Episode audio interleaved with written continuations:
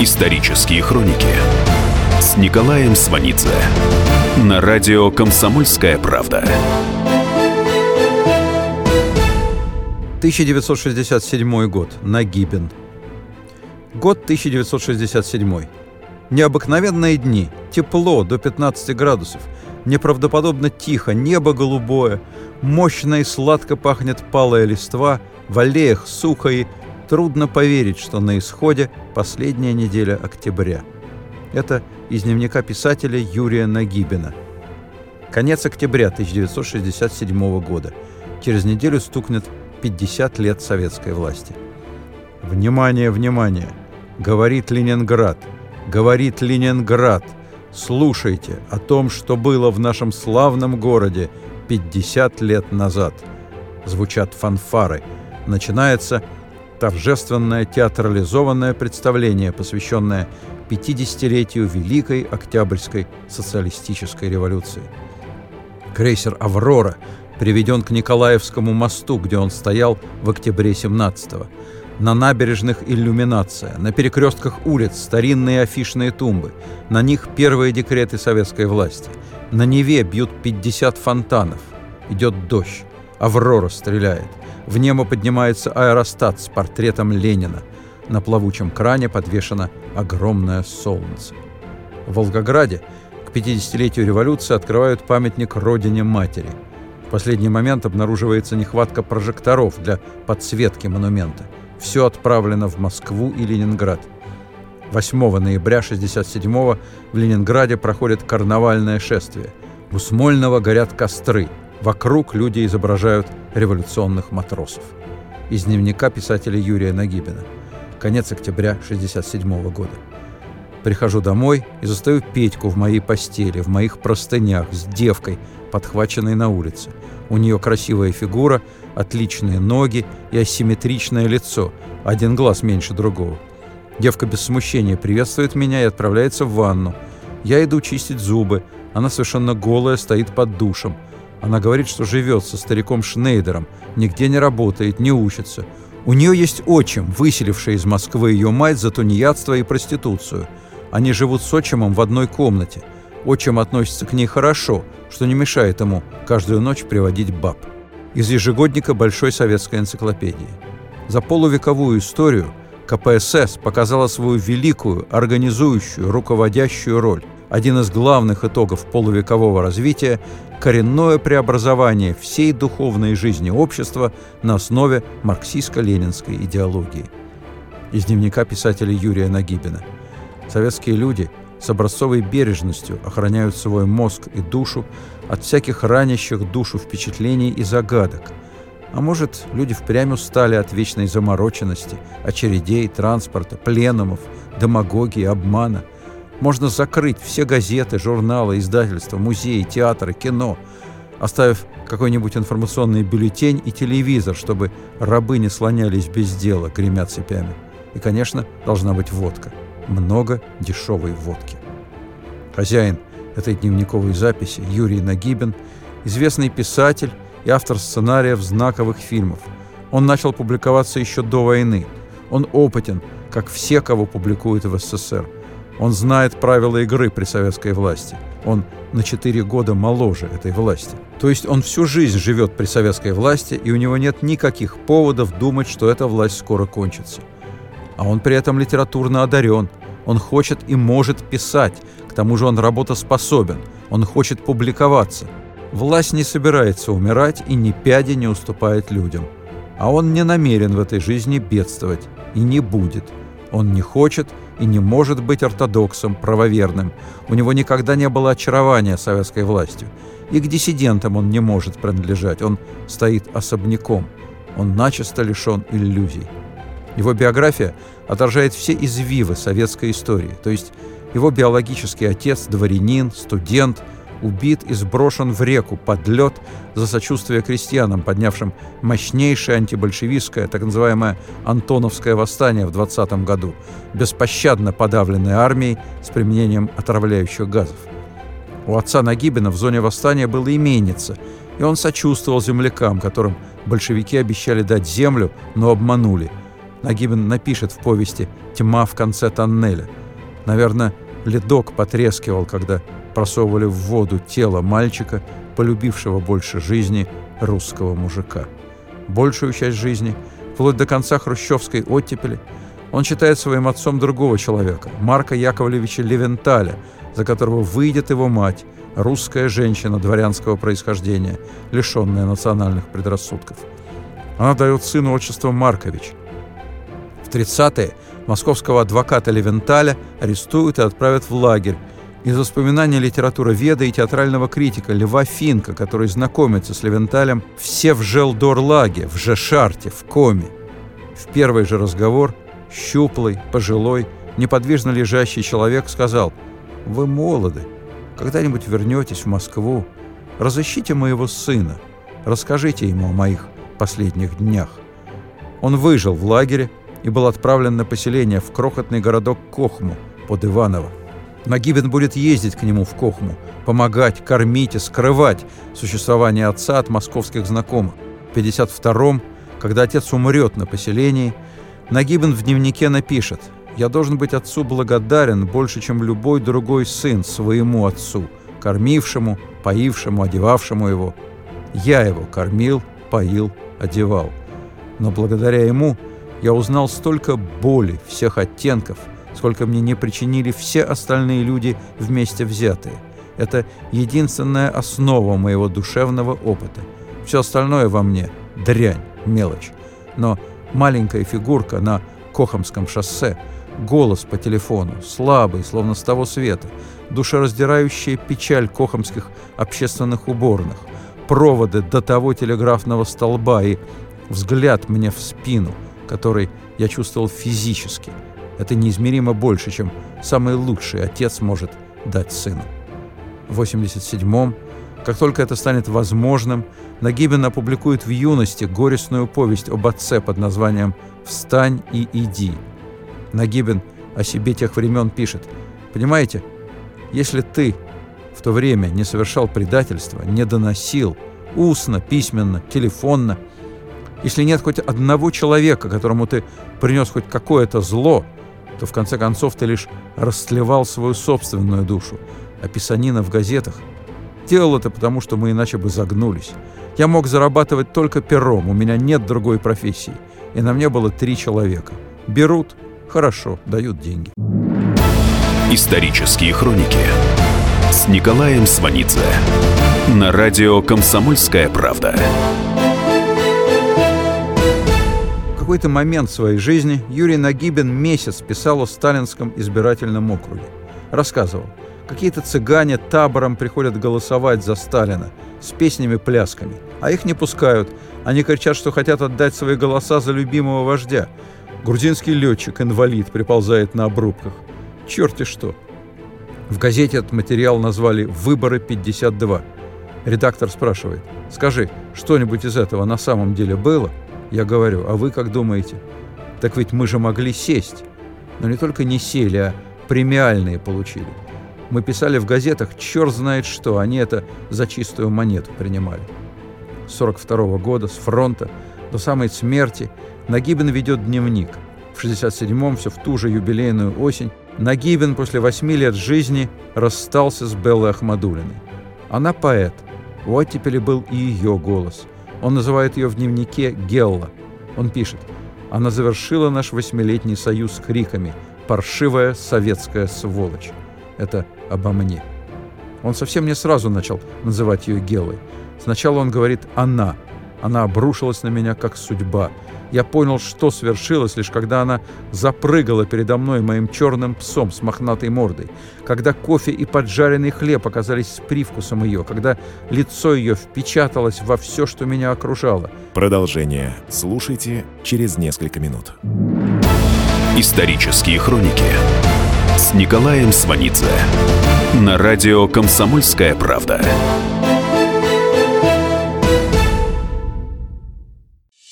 Каждую субботу с 16 до 17 часов на радиостанции «Комсомольская правда» я, Леонид Альшанский, почетный адвокат России, веду передачу «Народный адвокат» и отвечаю на ваши вопросы по проблемам административного права, ГАИ, таможенник, пограничник, гражданского права, дачной амнистии, земельных отношений, обманы страховых компаний. Обо всем этом вы услышите в наших передачах каждую субботу с 16 до 17 часов. Исторические хроники с Николаем Сванидзе на радио «Комсомольская правда». Год 1967. Юрия Нагибина вызвали в Ленинград. Его жена Белла Ахмадулина должна была приехать на следующий день. Об этом они условились перед разлукой, но в последний момент поссорились. Когда поезд отошел от перрона, он запер дверь купе и начал молиться. Он вспоминает в дневнике – я верил в нее, в то, что она приедет, и только просил Бога проследить, чтобы случайное недоразумение не помешало ей. Миленький Боженька, сделай, чтобы она достала билет на завтра. Миленький, любименький Боженька, сделай, чтобы она не опоздала на поезд. А ночи, в которой он ждал ее, он напишет «Я стал строителем. Я кропотливо, широко, нежно создавал для нее город. Мне едва хватило ночи. Я построил для нее Зимний дворец и всю набережную, биржу и кунсткамеру, Казанский собор и Адмиралтейство. Я так просто и сильно возвел здание Академии наук, чтобы по утрам его гладкие стены принимали на себя все солнце. Я перекинул мосты через Неву и Фонтанку, поставил растральные колонны и Александрийский столб, ничем его не укрепив, чтобы только удивить ее. Напрасен был мой ночной труд. Город оказался мне не нужен. К чему был медный всадник, коль она была и Петром, и конем, и змеей под его копытом? Мы предприняли последнюю попытку выйти за очерченный круг. Нас занесло в Эрмитаж. Я дурачился среди картин от радости, что впервые могу не восхищаться великими творениями. То, что шло об руку со мной, живое, теплое, смеющееся совсем детским тоненьким смехом, было настолько совершеннее, чем виртуозная мазня вокруг. Матиссы и Гогены, Марке и Писаро обесцветились. Туши Рубенса отличались от туш Снейдерса лишь тем, что они не освежеваны. Ван Дейк лишился печали, Веронезе полинял. Меня тронула лишь Мадонна Лита. В наклоне ее головы мне почудился знакомый наклон. На миг я задержался взглядом на Данае, вернее, на ее руке, лежащей на подушке, потому что так вот тянется по утрам ее рука к ночному столику за сигаретами – я думал, вы вернетесь ко мне, когда минет моя пора и удача. Эрмитаж был последним нашим отвлечением. Мы были в этом городе, чтобы любить. И мы любились с таким доверием и близостью, словно родили друг друга. Через два года он начнет называть ее в дневнике Геллой. У Булгакова Гелла – прекрасная ведьма из свиты Воланда – Имя Гелла в Нагибинском дневнике появляется раньше, чем опубликован роман Булгакова «Мастер и Маргарита». Публикация романа в журнале «Москва» начинается в ноябре 66-го и завершится в первом номере 67-го года. Невероятная слава мастера начинается в 67-м. Гелла у Нагибина в дневнике уже в 62-м.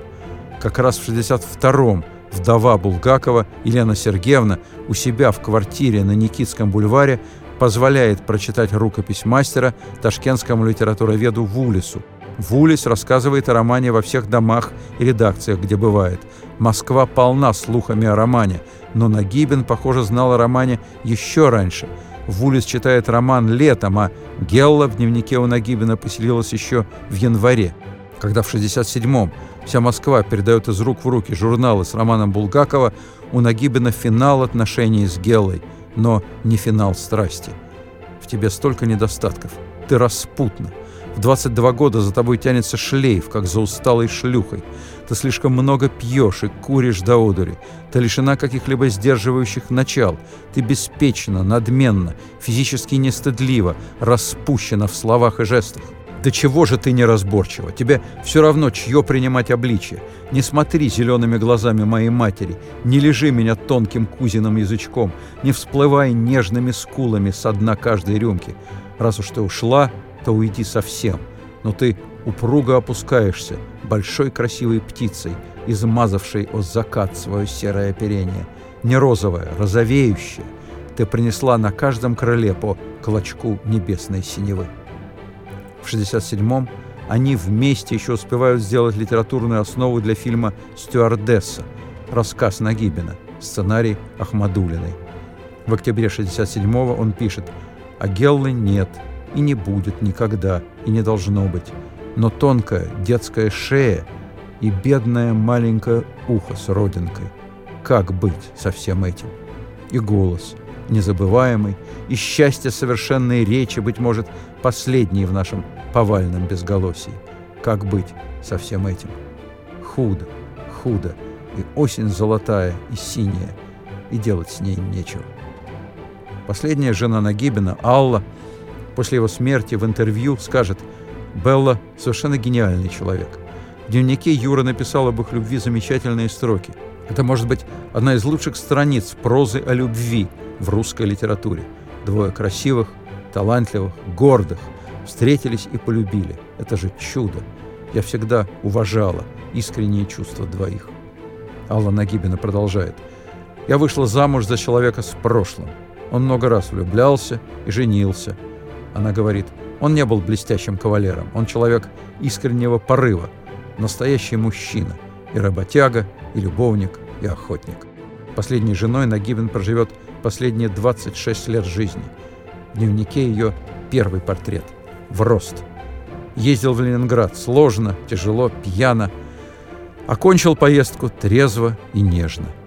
И этим я обязан молодой женщине – чуть смешной и остро притягательной, рослой, с тонкой талией и тяжелыми бедрами, полными ногами и узкими руками, странно, как-то в кость разрезанными глазами и большим нежным ртом. Они познакомились в Ленинграде. Нагибин часто ездит в Ленинград. В 1958-м был на похоронах Зощенко, с которым познакомился за полгода до этого.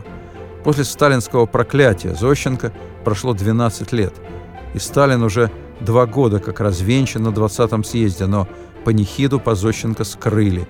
Нагибин пишет, народу на похороны пришло не так уж мало, если принять внимание всеобщее хамление, равнодушие и долгую опалу Зощенко. Ленинградские писатели выглядели так, что печальное торжество напоминало похороны в богадельне. С каменного острова из дома ветеранов сцены приплелся старый актер с женой. У него штаны подшиты внизу сатином, вместо галстука веревка – лицо трупа. У гроба писатель Прокофьев затеял дискуссию о том, был ли Зощенко предателем Родины или нет. У сына Зощенко жена типичная кондукторша. Когда усаживались в головной автобус, она кричала что-то, напоминающее «Граждане, местов свободных нет». В том же 58-м Нагибин в дневнике пишет «Я долго путал свою влюбленность в Ленинград с влюбленностью в ленинградских женщин». В 67-м ленинградская тема совсем в другом контексте. Нагибин сидит в номере Астории. В окне Исаки и сквере, где во время войны у ленинградцев были огороды. Нагибин пишет, «Когда я в Москве думаю о Ленинграде, у меня спазм тоски, физическое ощущение боли от любви к нему. Когда приезжаю, мне лень выйти на улицу. Нечто сходное происходит и во время поездок за рубеж. Я не потерял головы от счастья ни в Касабланке, ни в Афинах, ни даже в Париже. Самая ценная не поездка, а тоска по ней. Тоска по Ленинграду, Парижу и невиданной Ниагаре. Из этой тоски могут возникнуть книги. В реальности тоска по Парижу или Ниагаре выглядит иначе. Меня выкинули в последний момент из списка едущих на летнюю Олимпиаду. Причина – морально неустойчив. Как же, потерял жену и посмел жить с другой бабой. Да ведь старые ребята заниматься рукоблудием – Сами бросают жен с детьми, живут с секретаршами, врут, доносят, предают, подсиживают друг друга, но пользуются всеми радостями спецпоездок.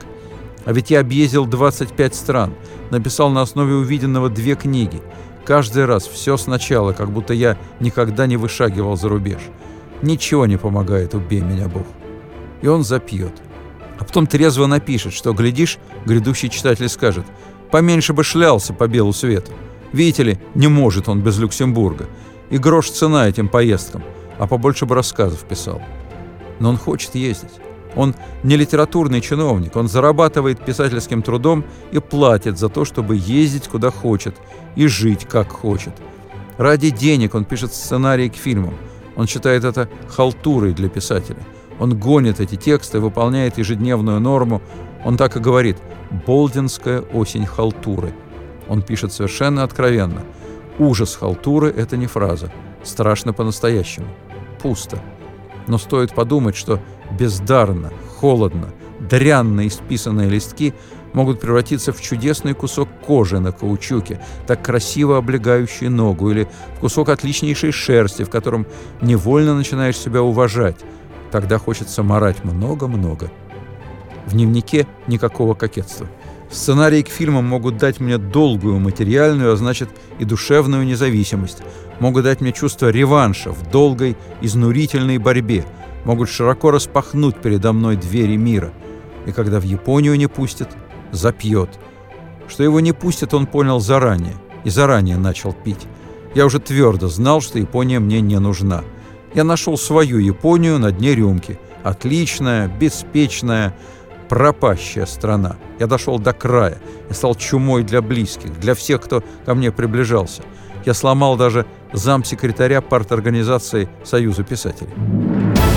Исторические хроники с Николаем Сванидзе на радио «Комсомольская правда».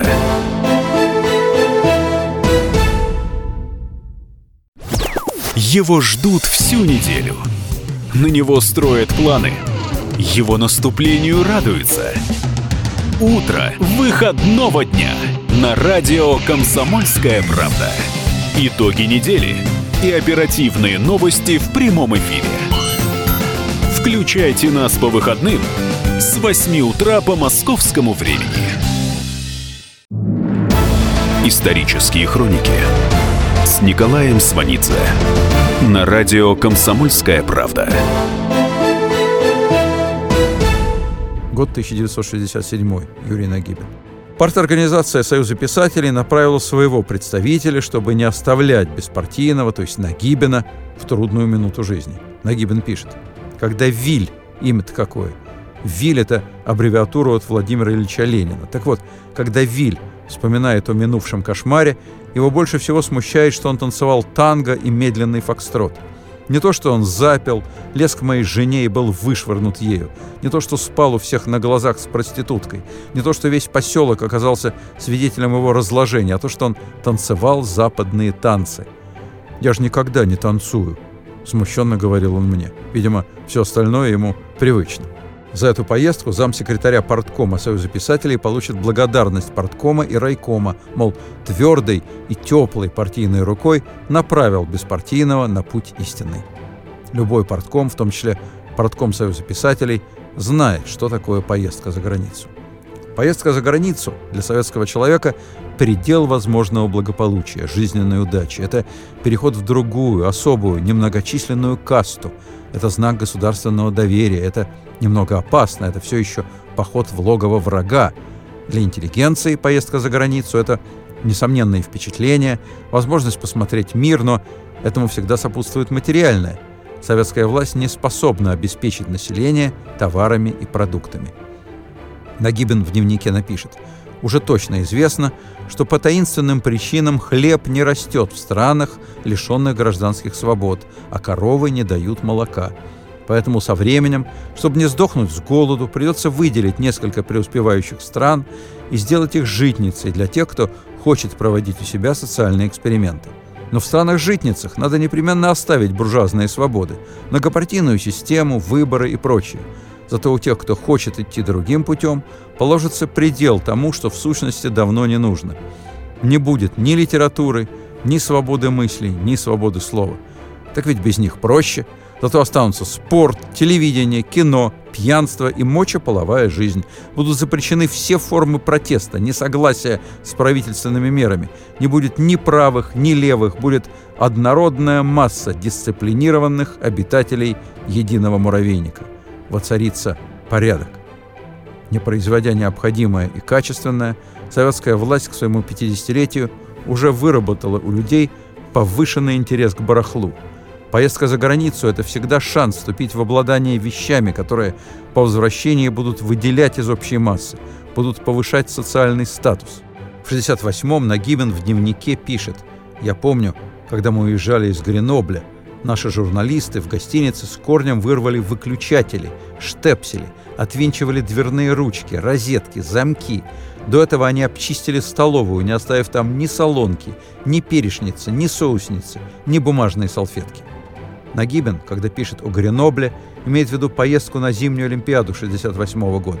Это первая Олимпиада, которую у нас обладатели цветных телевизоров могли увидеть в цвете. Цветное вещание в СССР началось 1 октября 1967 Тогда же начинается продажа цветных телевизоров. Парад к 50-летию октября впервые показывают в цвете. Исторические хроники на радио «Комсомольская правда». В октябре 67-го Нагибин в дневнике пишет «Продвигаюсь к своему 50-летию. Полит, ноет нога, гноится предстательная железа, обещая мне ужас районной больницы, серое белье, халатик до пупаи, арестантские портки, жидкую ячневую кашу, вонь палаты, неквалифицированных легкомысленных врачей, вокзальную тоску. У Нагибина в дневнике много больниц, много смертей. Он так и пишет – Вообще многие умерли. Животные умирают, как люди.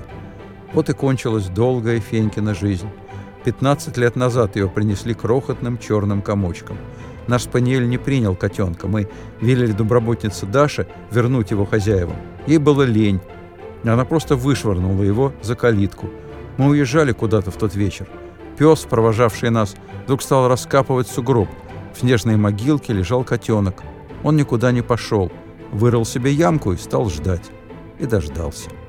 Мы покрыли Дашу матом и взяли котенка домой.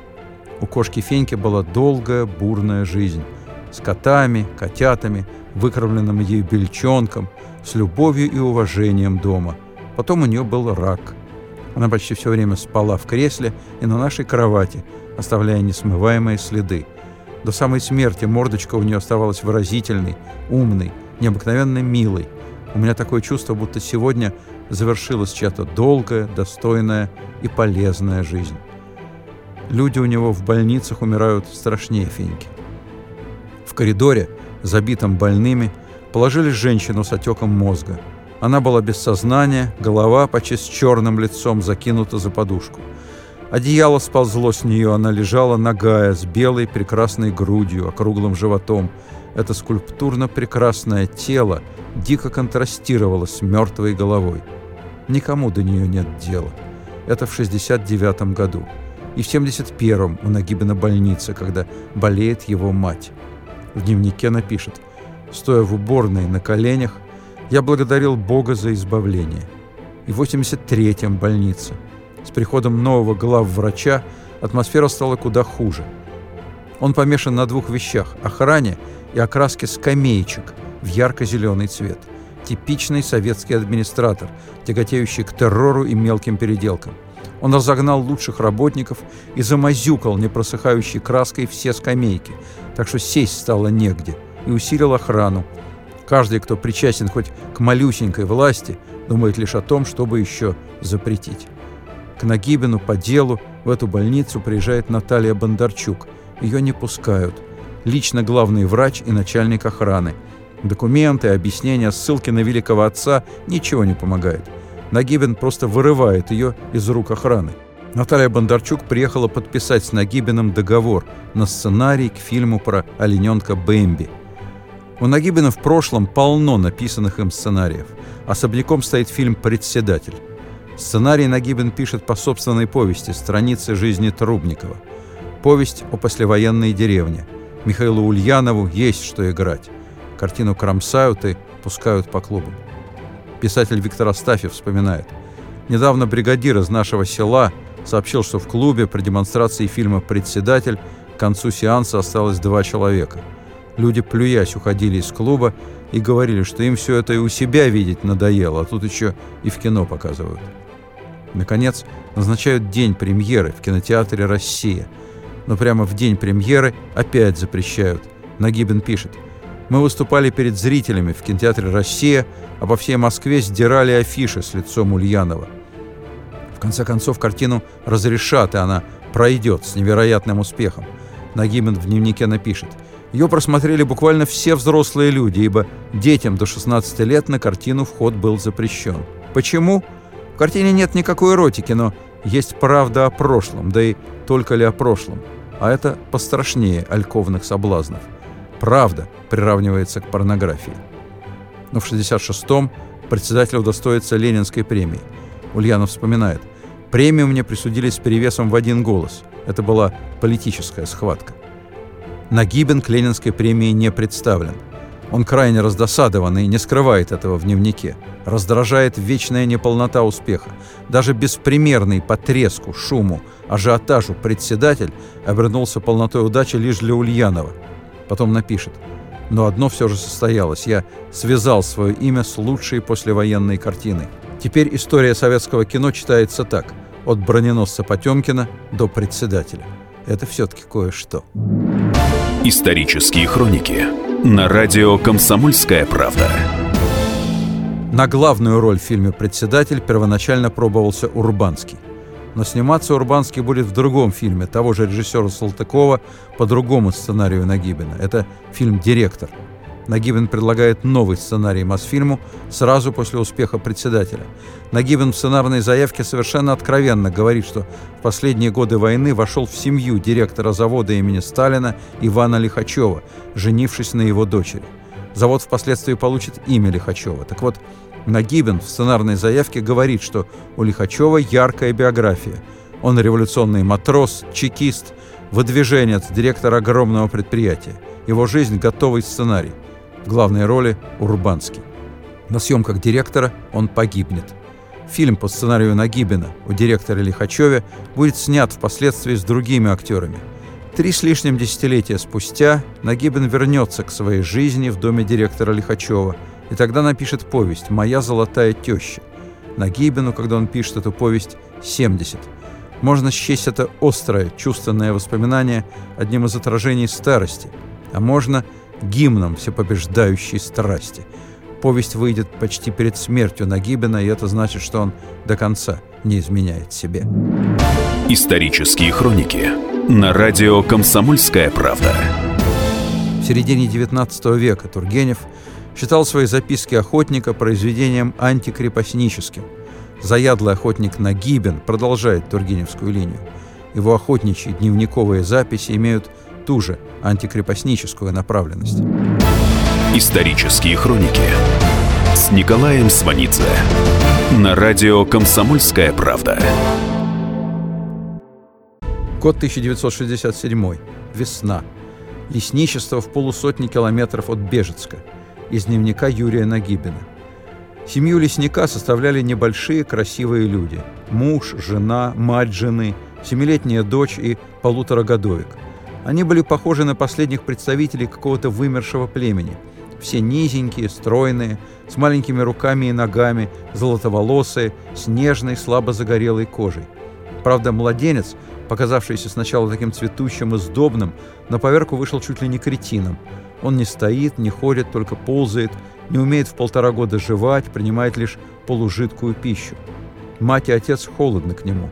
Он состоит на попечении бабки. Она его кормит, поет, играет с ним. Игра состоит в том, что младенец роняет с печи облезлый сдувшийся мячик, а бабка подбирает и сует ему в руки.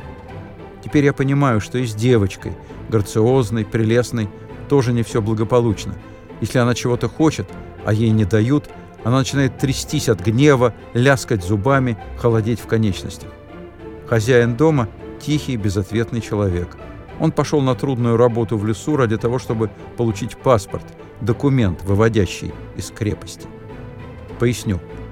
К 1967 году, к 50-летию советской власти, колхозники в массе своей не имеют паспортов и из колхоза уйти не могут. Продолжение слушайте через несколько минут. Исторические хроники с Николаем Сванидзе на радио «Комсомольская правда».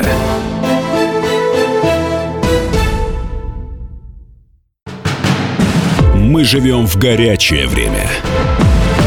Войны, падение режимов, исчезновение стран. Предсказать заранее такое невозможно. Но увидеть, как на наших глазах меняется мир, реально – Путевые заметки нашего спецскора Дарьи Асламовой. Программу «Горячие точки» Слушайте по средам в 20.05 на радио «Комсомольская правда». Исторические хроники с Николаем Сванидзе на радио «Комсомольская правда».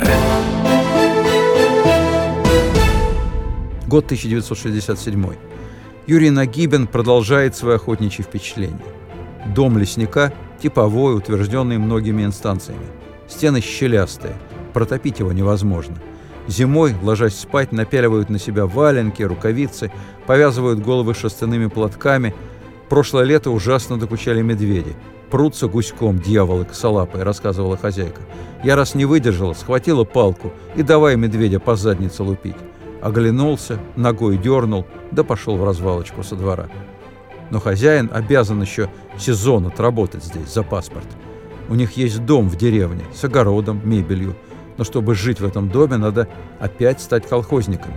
И лучше перетерпеть стужу, одиночество, медведей, отсутствие медицинской помощи, но чувствовать себя полноправными гражданами. В колхозе им жилось сытнее. Хозяин работал шофером, жена его заведовала сельпо. Они все бросили ради паспорта, который означает свободу. В этом проглядывает нечто, что лето так через 500 может дать всходы.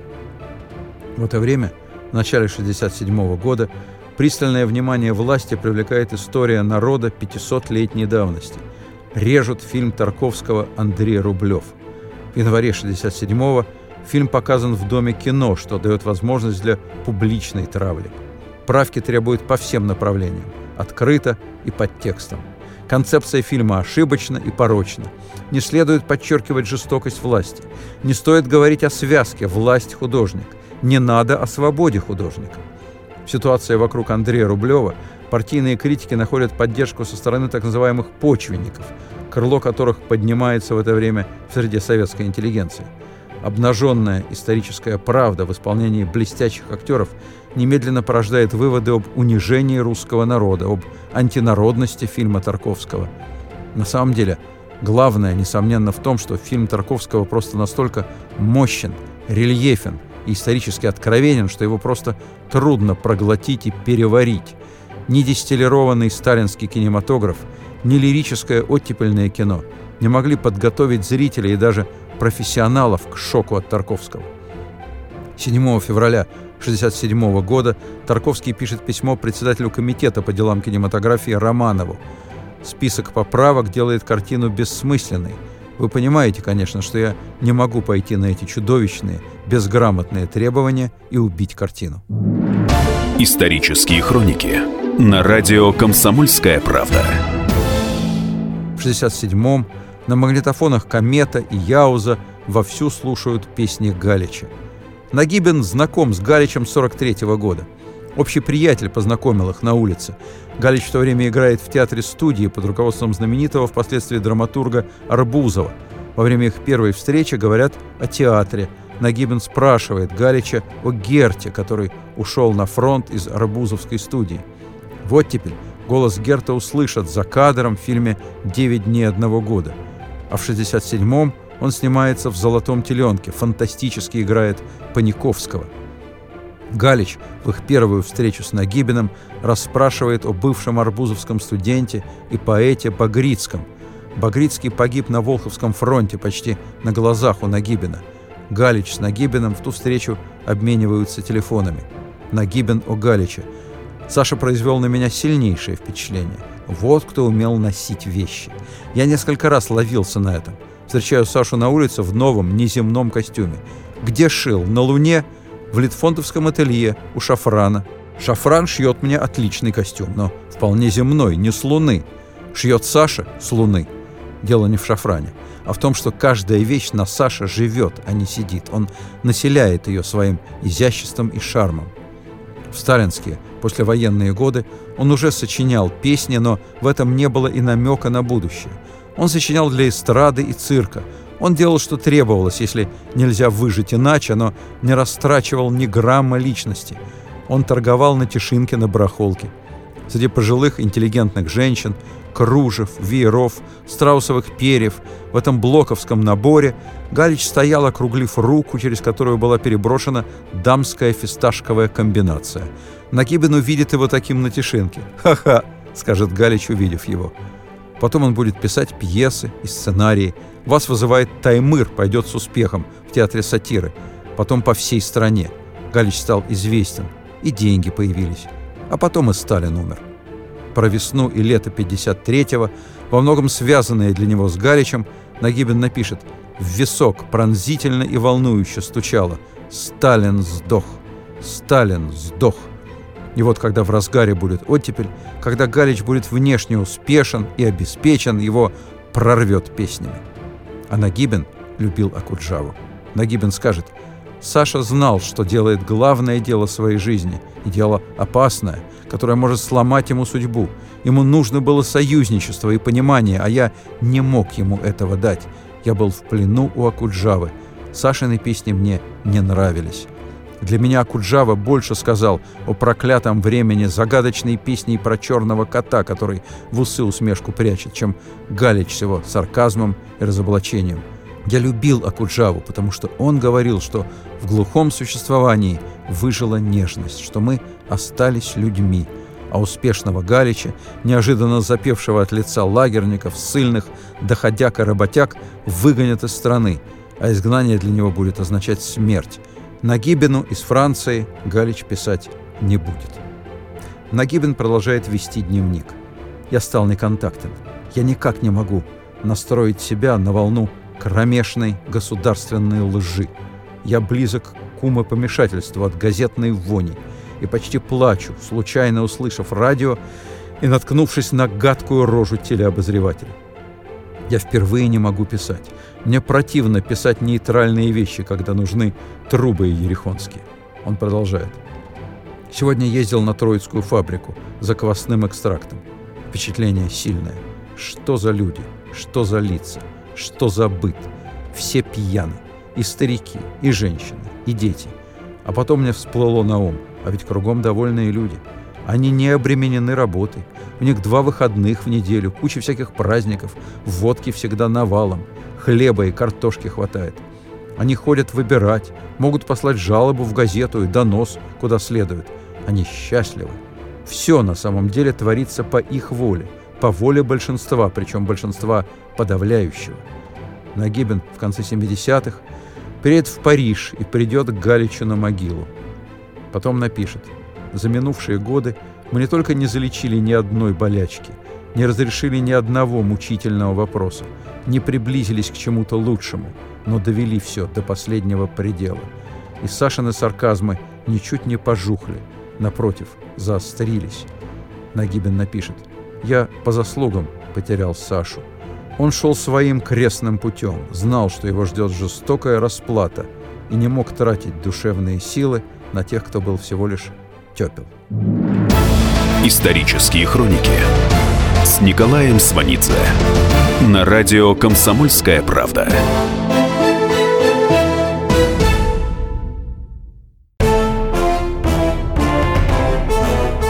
Товарищи солдаты и офицеры российской армии. Полковник Баронец разрешает обратиться. Звоните и задавайте накопившиеся вопросы. Угроза НАТО, жилье для военнослужащих и перевооружение России. Обо всем этом Виктор Баронец знает лучше других. Программу «Военный ревю» слушайте по будням с 5 вечера по московскому времени.